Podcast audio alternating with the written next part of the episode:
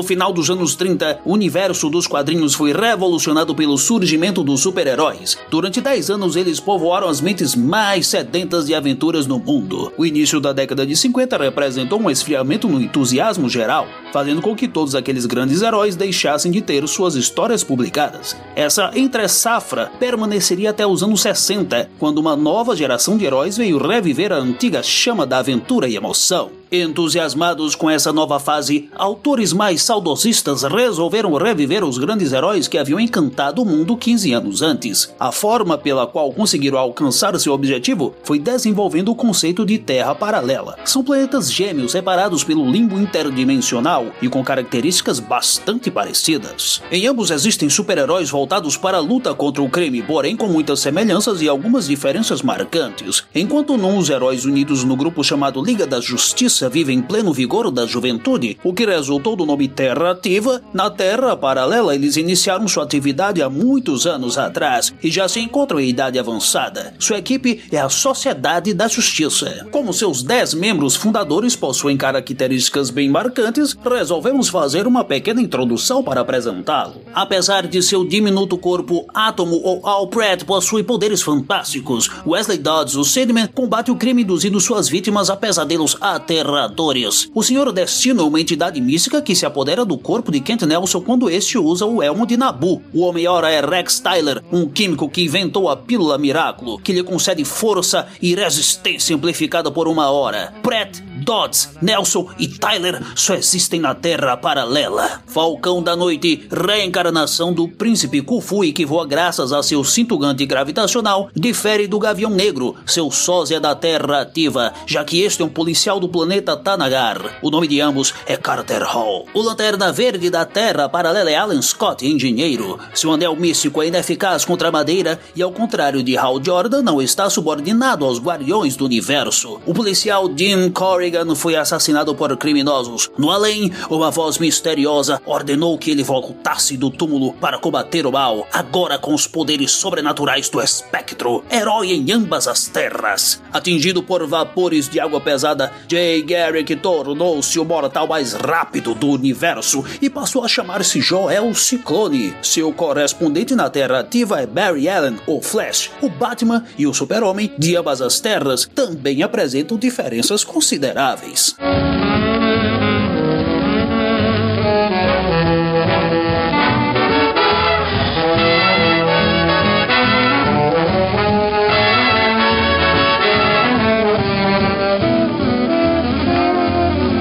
Essa passagem pertence ao editorial da revista Heróis em Ação número 9, publicada pela editora Abril em março de 1985. Como você pôde ouvir, o texto faz um resumo do status quo do universo DC pré-crise. Mas isso não foi algo aleatório, tinha um motivo. Essa edição reproduzia dentro do seu mix DC Special número 29, que saiu lá fora em 1977 e narrava a origem jamais contada da primeira equipe de super-heróis, a Sociedade da Justiça da América.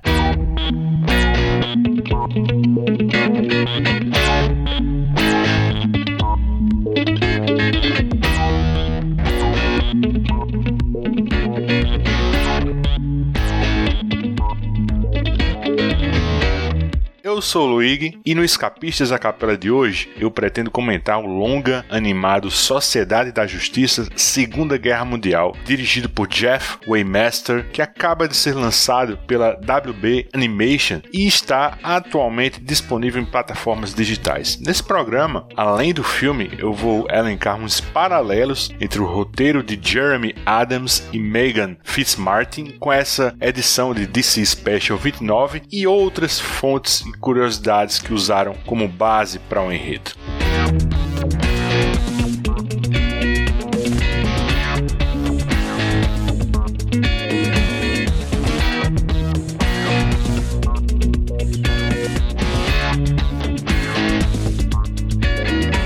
Primeira aparição da Sociedade da Justiça aconteceu em All Star Comics número 3 em 1940. O conceito da equipe foi criado por Gardner Fox e Sheldon Meyer. O Gardner Fox, por acaso, é também o criador do Joel Ciclone, Gavião Negro, Starman, o Sandman original e o Senhor Destino. Inicialmente, a premissa editorial para a formação do grupo era de dar uma casa para heróis sem revistas próprias, e eis que o, o coletivo poderia fortalecer individualmente cada um deles. Quer dizer, nenhum desses personagens tinha um background mais elaborado. Era tudo muito rasinho, bobinho, e para dar dinheiro tinha que ser assim. Na verdade, a primeira vez que os quadrinhos nos Estados Unidos fizeram um bom dinheiro para os donos de editoras foi com a entrada do país na Segunda Guerra Mundial. Dizem que até 1942, de todo o material impresso enviado aos acampamentos militares, mais de 30% eram gibis. Soldado adorava ler gibi para matar o tempo, seja na base ou no navio. Nessa época, o Super-Homem vendia mais de um milhão de exemplares por edição. Shazam às vezes batia na casa dos 2 milhões. E cara, a revista Comics and Stories da Disney vendia mais que a receita do Super-Homem e Shazam juntas. Mas vamos lá. Isso significava um aumento da qualidade do texto, da arte? Será? Não. Nesse esquema de produção em escala industrial, a qualidade dos quadrinhos caiu a níveis baixíssimos, mais baixo até que durante a produção pré-guerra. Mas aí os gibis cativaram crianças e soldados de um jeito tal que a excelência artística era o que menos importava, né? De maneira geral, a Segunda Guerra Mundial foi muito boa com os produtores de quadrinhos, né? não apenas financeiramente, mas porque os escritores e artistas acabavam sendo despachados para trabalhos educativos e de propaganda, daí isso acabava contribuindo para eles ficarem longe da linha de frente. Né? Will Eisner, por exemplo, já produziu Spirit quando teve que engajar, né? Bem famosa a produção dele em posters, histórias propagandísticas e até manuais de manutenção de equipamento para o exército. O Stan Lee quase foi para a corte marcial depois que arrombou o correio do quartel né, à noite para ler um roteiro que o editor escritor Martin Goodman tinha enviado para ele. Né? Só não foi porque o próprio Goodman mexeu uns pauzinhos para abafar isso, espalhando que um oficial estava de perseguição com o atual escritor do Capitão América. Já o Jack Kirby era ranheta demais para pedir favores. Ele engajou em 1943, foi para o 11º Regimento de Infantaria na Companhia F. O Kirby chegou a desenhar mapas e, e ilustrações de locais estratégicos para o serviço de reconhecimento avançado né? mas ele nunca ficou só atrás da prancheta. Né? Ele participou da Operação Lorena na França, que durou de 1 de setembro até 18 de dezembro de 1944, e o objetivo era destruir guarnições alemãs em Metz e avançar até o protetorado de Saar, na Alemanha. Nesse meio tempo, juntamente com outros soldados, ele quase morreu congelado. Numa manhã, o Kirby simplesmente desabou de febre, né? E aí os, os pés dele estavam tão inchados que precisaram cortar suas botas, né? Os médicos cogitaram amputar os pés dele. A sorte foi que enviaram ele para um hospital na Inglaterra e deram um jeito nele lá. Né? Depois que se recuperou, Kirby foi liberado do exército em julho de 45 e voltou para os Estados Unidos seguir a vida dele e fazer história. Né? Por seus serviços, ele ganhou uma medalha por combate de infantaria e outra mais específica pela participação nessa Operação Lorena. Quem fez esse relato foi um dos quatro filhos dele, o Neil Kirby, na época do centenário dele, no site oficial oficial da Marvel. Deus é testemunha de que desejo ajudar, mas prometi ao povo americano que não entraríamos na guerra a menos que fôssemos atacados. Mesmo assim, acho que posso fazer alguma coisa. Nos últimos meses, muitos super-heróis surgiram em meu país. Todos eles mais poderosos que qualquer ser humano normal. Talvez eles sejam sua resposta.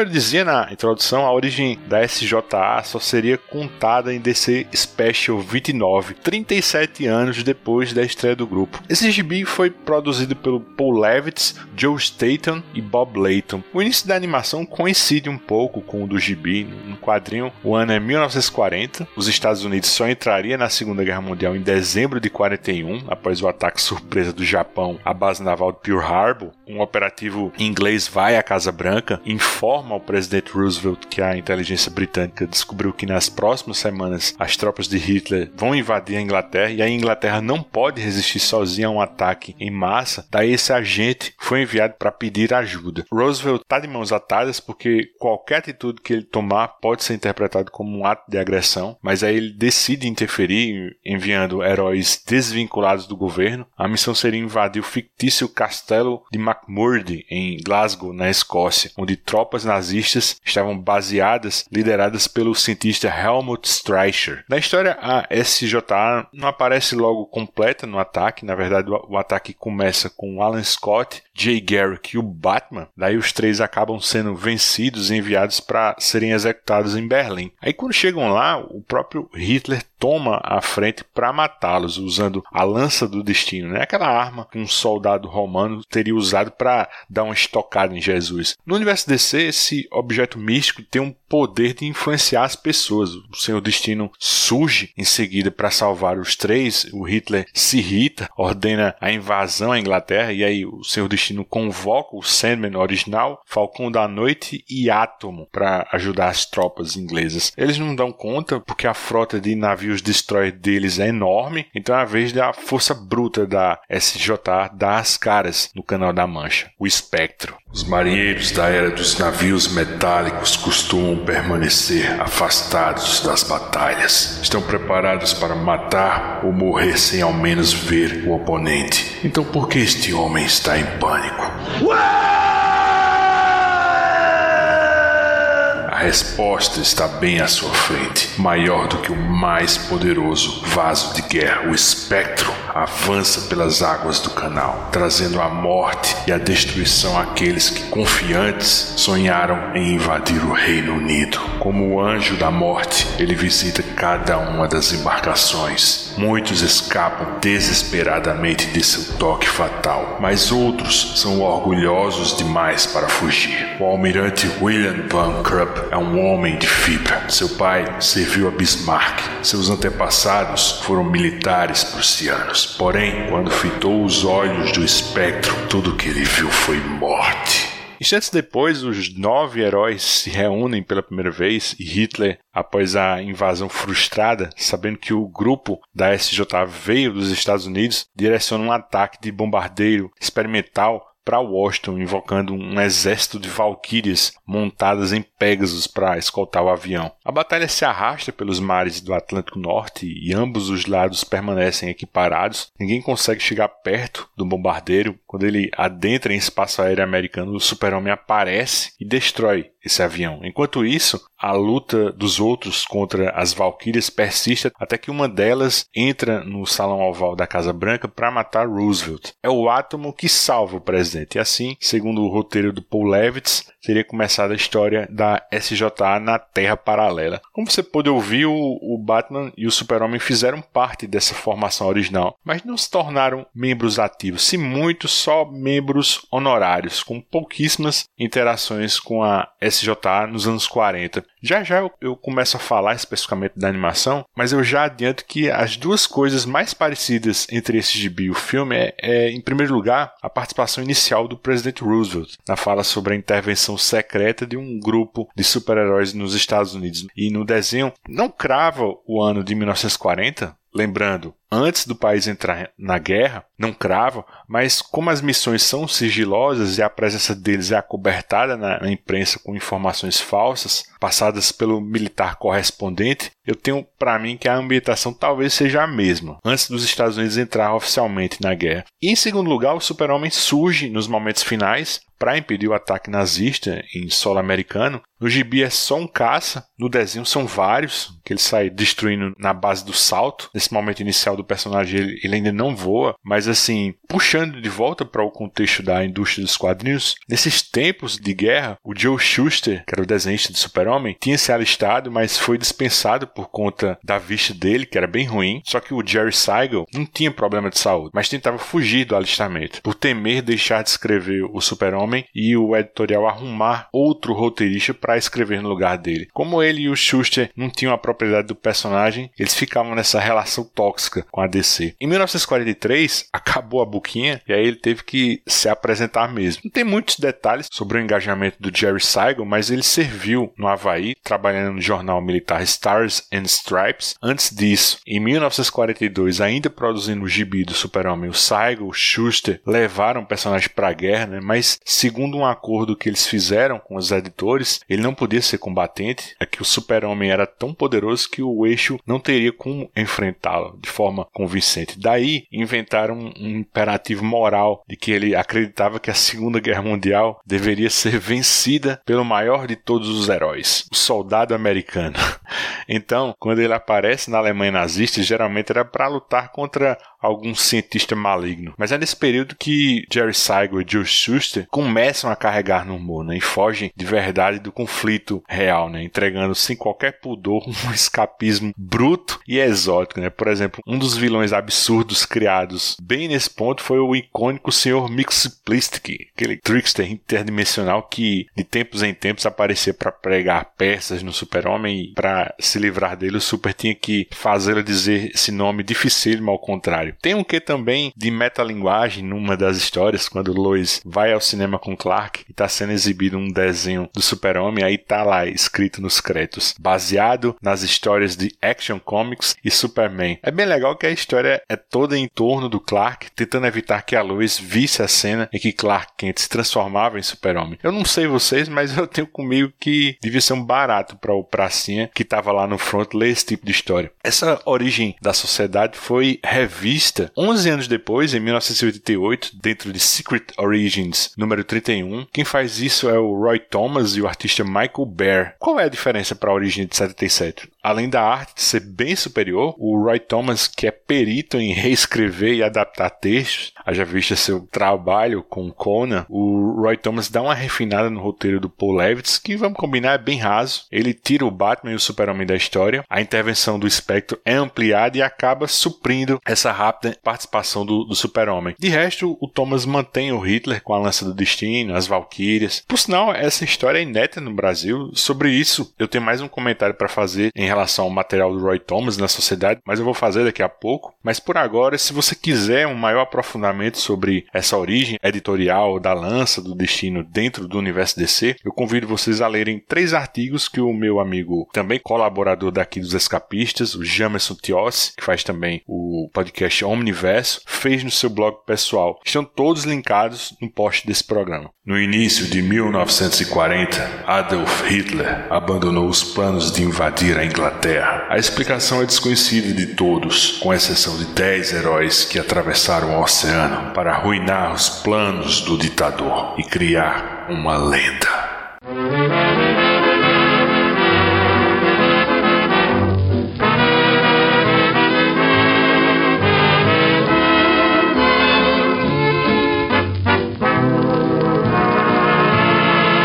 Sociedade da Justiça Segunda Guerra Mundial. É a segunda incursão da WB Animation, essa nova linha de filmes de animação, após concluir em 2020 o que agora chamam de DC Animated Movie Universe. Esse universo compartilhado rendeu 16 filmes, começou com a adaptação do Flashpoint em 2013 e fechou com a Liga da Justiça Sombria Guerra de Apocalipse. Eu participei de um programa no Fatal Error Nerd junto com o Reginaldo sobre esse último desenho, mas acaba acaba que a gente fez um apanhado geral do que foi esse universo. Né? Se você tiver curiosidade, esse podcast está linkado também no post, ou simplesmente vai lá no feed do Fatal Error Nerd e procura. Bom, o primeiro filme dessa nova leva saiu também no ano passado, né? foi o Superman, o Homem do Amanhã. Lembra um pouco o gibi alienígena americano do Max Landis, mas do meio para o final é uma tragédia. Assim. A direção de arte é bem mais estilizada que o universo anterior e será o padrão daqui para frente, né? Né? Como a gente viu nesse desenho da sociedade, e já está aparente no trailer do próximo filme, o Batman, O Longo Dia das Bruxas, que vai por esse caminho também. Sendo bem franco, eu acho bem irregular, tanto nesse Homem do Amanhã, quanto agora em Segunda Guerra. Às vezes me lembra até aquela série animada do Archer,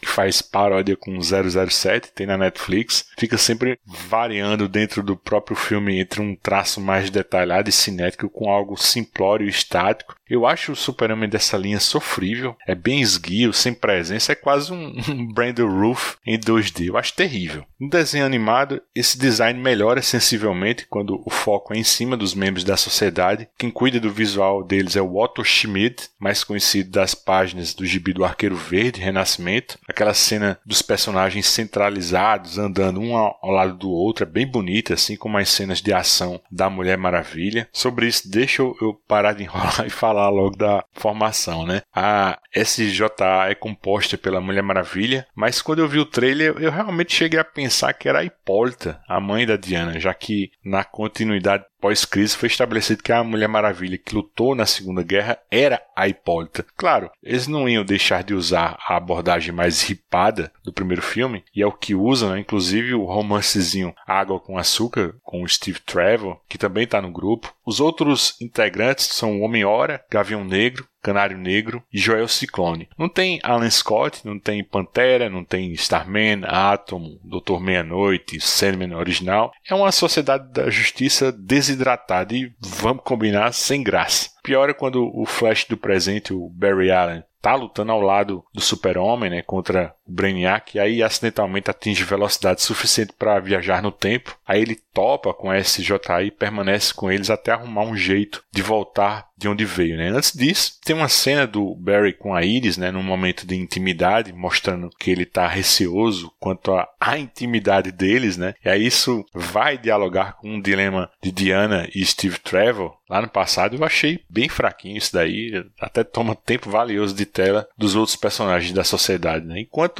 a missão Há relatos que os alemães estão próximos de encontrar mais um objeto místico, que esse sim poderá mudar o curso da guerra. Eles estão de posse de uma mensagem cifrada que revela o paradeiro desse objeto. O homem que sabe decifrar o código é um mago ocultista que está aprisionado num castelo fortificado na Baviera. Eles vão libertá-lo e essa pessoa é o Kent Nelson, né, o Senhor Destino. Ele revela que o paradeiro desse item é no Triângulo das Bermudas. Eles partem para lá dentro de um submarino e aí acabam sendo recebidos num posto avançado Atlante um conselheiro que os, os recepciona e os leva até Aquaman. Aquaman está sob a influência desse conselheiro. Eu até voltei para assistir essa parte de novo, mas não ficou claro para mim o, o que estava mantendo o Aquaman sob o controle desse cara. Né? Eu até pensei que era coisa da lança do destino, mas ela só aparece no comecinho num vídeo que o Roosevelt está assistindo. Enfim, eles ficam presos numa redoma mística, os dois Flashes trabalham juntos e conseguem se libertar. A ação final se volta para os Estados Unidos, tal como no gibi do Paul Levitz,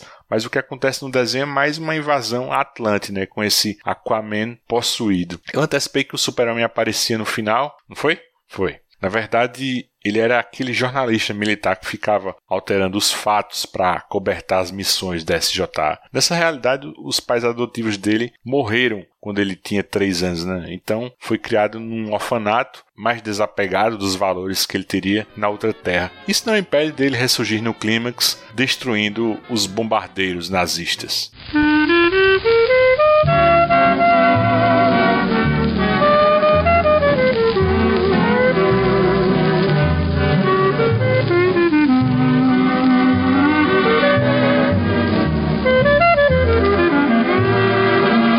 Resumo da ópera. Homem-Hora se reserva a um momento Capitão América Ultimate, né, naquele momento do F da França, fazendo também uma provocação sobre não se render. O Rex Tyler é só figurante, né? Tem desenvolvimento nenhum. O Senhor Destino também só aparece naquela hora para traduzir o papelzinho com as coordenadas. A Dina Lança, Canário Negro, parece deslocada, né? Meio depressiva. Ela tem um pouco de conforto com Carter Hall, Gavião Negro, que evoca também toda aquela retórica das reencarnações dele. Mas tudo é muito rápido, né? O maior tempo de tela fica sempre com a Mulher Maravilha, naquele moído chato com o Steve Trevor. O Barry tá estava preso no tempo passado dessa terra paralela, mas não podia voltar à terra ativa, né? Só para a gente usar os termos pré-crise, porque nessa realidade da Segunda Guerra, como existia dois velocistas que tiravam seu poder da força e da aceleração, sua velocidade diminuía sensivelmente, né? Assim como a do próprio Jay Garrick. Aliás, é o próprio Joel Ciclone que faz essa descoberta, né? Porque esse Barry é bem principiante ainda. Ele sequer sabe aquele truque de vibrar sobre superfícies ou objetos, que é um clássico do Flash. Eu acho que podia render mais essa interação entre os dois, mas ficou só nisso mesmo. Tem uma história de viagem no tempo do Barry com ele na Segunda Guerra Mundial que eu adoro. É, saiu aqui no Brasil em Dimensão DC Lanterna Verde número 22, lá fora em The Brave and the Bold número 28, com o J.M. Straczynski e o Jesus 6. O Flash faz um, uma visita com fins científicos à cidade de Bastogne, na Bélgica. Barry quer ajudar um pesquisador local em um experimento com a velocidade da luz. Só que quando o feixe de luz e um monitor de medição interagem com sua frequência vibracional, o Flash é sugado por um vórtice que o faz voltar no tempo. E aí o arremessa exatamente no combate que deu notoriedade àquela região, né, que é o cerco de Bastogne. Se você viu a série Band of Brothers da HBO, com certeza vai lembrar do episódio que retrata esse cerco. Né? Foi no sexto capítulo. A companhia Easy tenta deter o avanço dos nazistas nessa região, que é basicamente no meio de uma floresta com árvores de troncos estreitos, né? um pouquinho distantes um do outro. E como no caso do Jack Kirby, tá um frio congelante, né? Eles estão com roupas inadequadas, pouca comida, munição insuficiente. É um dos melhores episódios. No caso do, Barry, quando ele chega a Barstone, ele quebra o pé e fica sem poder correr direito. Daí ele topa não com a SJ, né? Mas com os Falcões Negros, né? É bem legal vê-lo deixando de lado sua identidade heróica e combatendo como soldado mesmo, né? No final, o, o filme da sociedade não traz nada de novo, não valoriza a sociedade da justiça, só serve de uma escadinha para a futura fundação da Liga, só repete fórmulas de Flashpoint, invasão Atlante do filme do Aquaman, né? Diana naquele enrosco entre guerra e amor que rola no filme dela. Uma trama alternativa poderia ter sido a do Roy Thomas em Os Últimos Dias da Sociedade da Justiça, de 1986. Ele trabalha a ideia que durante a Segunda Guerra Mundial, boa parte da Europa e Ásia ficaram envoltas numa barreira mística, né? Daí heróis suscetíveis à magia ficavam sob o domínio de Hitler, né? E meta-humanos comuns acabavam perdendo temporariamente os poderes. Era uma espécie de justificativa para explicar, por exemplo, aquele lance lá de que mesmo com pesos pesados como Super-Homem, Spectre, Senhor Destino, a Segunda Guerra Mundial no universo DC teve a mesma duração que na vida real. Ou seja, os super-heróis não foram de muita ajuda durante o conflito, porque, porque foram obrigados a ficar de mãos atadas. Né? Nessa história, essa barreira tinha sido criada pelo vilão ocultista Rei Dragão, né, que estava a serviço de Hitler e usava um dispositivo energizado, vejam vocês, pelo Santo Grau e a nossa ilustre e onipresente Lança do Destino. Uma pena de verdade esse material não ter saído no Brasil, na época da editora Abril. Na verdade, Roy Thomas retrabalhou todas as histórias de origem de todos os integrantes da sociedade dentro daquele título Secret Origins. Nenhum desses contos foi publicado aqui no Brasil. Lá fora, em 2017, a DC compilou tudo isso, inclusive a origem, segundo o Roy Thomas, num encadenado parrudo de 337 páginas. O nome é o mesmo dessa história da barreira mística, Last Days of Justice Society of America. Eu não me iludo com a chance de sair por aqui. Se sair, pode ser por conta do filme do Adão Negro, que vai contar com a participação da sociedade, né? Então, a conferir. O mais difícil é ser obrigado a trabalhar em equipe. Detesto parcerias, mesmo com aliados de reputação exemplar. Apesar de tudo que ouvi acerca de relógio, coruja, confiar neles já é outra história. Rex Tyler me parece meio frouxo depende demais de sua droga milagrosa, sem mencionar sua óbvia tendência socialista, que me deixa um pouco à vontade.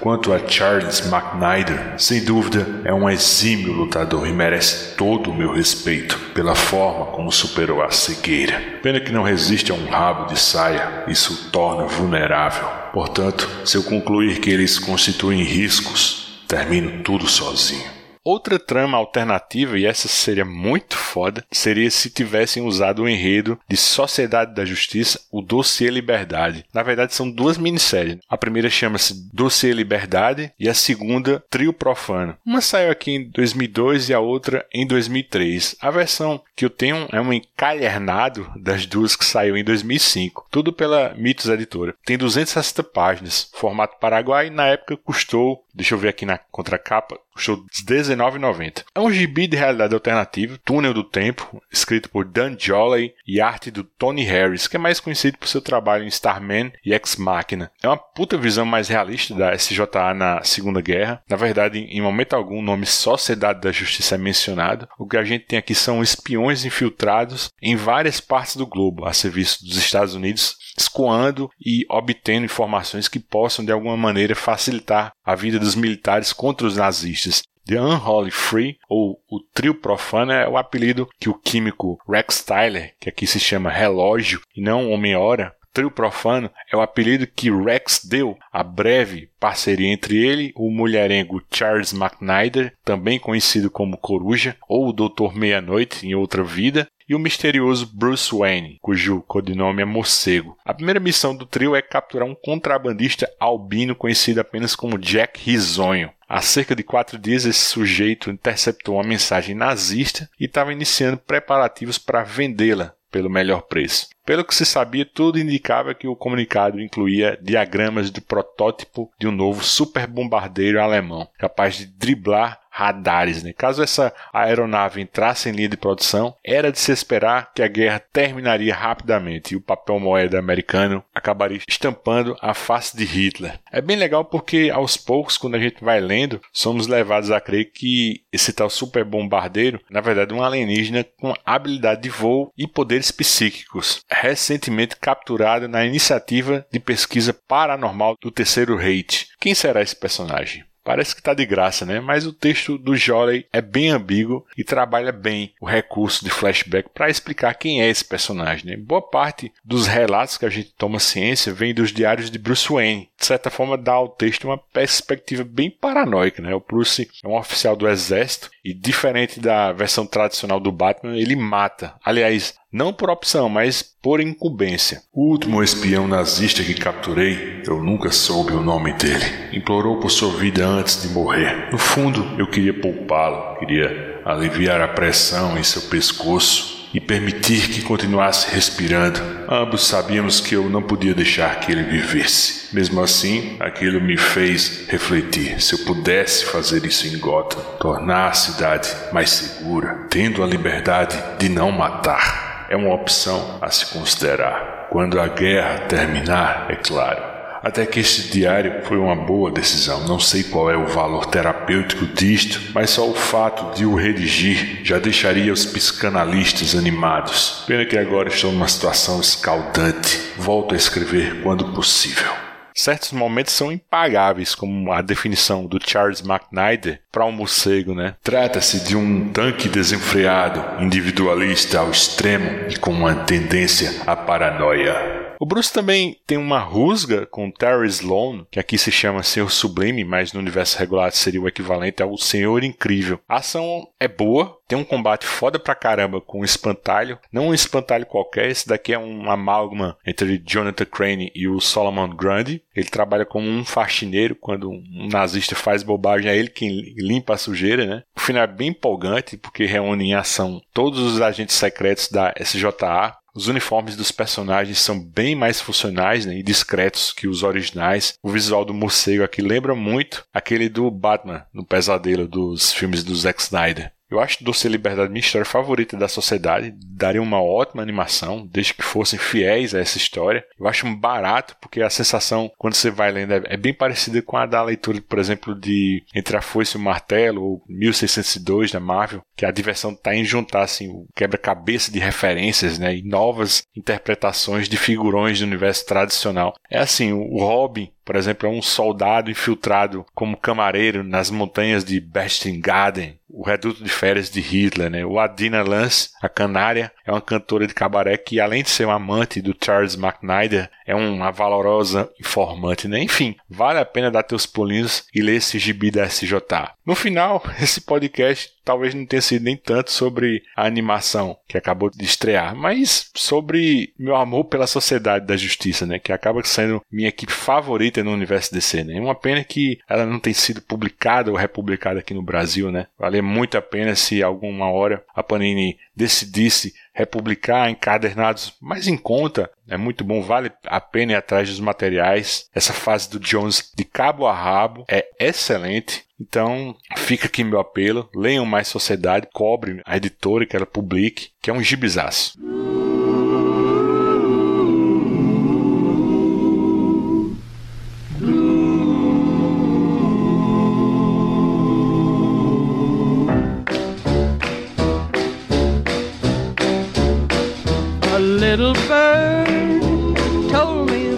Love me. That you love me. And I believe that you do.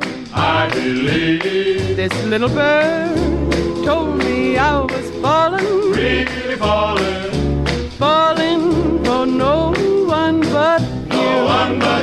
Então é isso, eu vou ficando por aqui. Não se esqueça, tanto o Escapistas tradicional de bate-papo quanto o Escapistas a capela estão no Spotify, iTunes, Google Podcasts, Deezer, Amazon Music ou no seu agregador favorito. Se você quiser registrar sua opinião sobre qualquer podcast da família Escapistas, é só dar seu pitaco no Twitter, arroba escapistas, ou no Instagram, arroba escapistas podcast. A gente agora também tá com um canal público de Telegram. Só procurar os Escapistas Podcast, tudo junto na busca. Se você gosta dos nossos conteúdos, assine o nosso feed, divulga os podcasts para outras pessoas na sua rede social, dá aquela estrelinha lá no iTunes e registra seu comentário. Isso ajuda o podcast a ter mais visibilidade na podosfera. Quer ajudar os escapistas a manter esse trabalho? Compra teu gibi, livro, Blu-ray ou qualquer coisa através dos nossos links e banner no site. Um abração pessoal e até o próximo, os escapistas. We'll cottage not too far. Yeah. All fenced in like a movie star. Solid. Great Dane pup will call him Ace. Boom. Lying there by the fireplace. John. A goldfish pond and wishing well. Everything's gonna turn out swell. Little bird told me we'd be happy. And I believe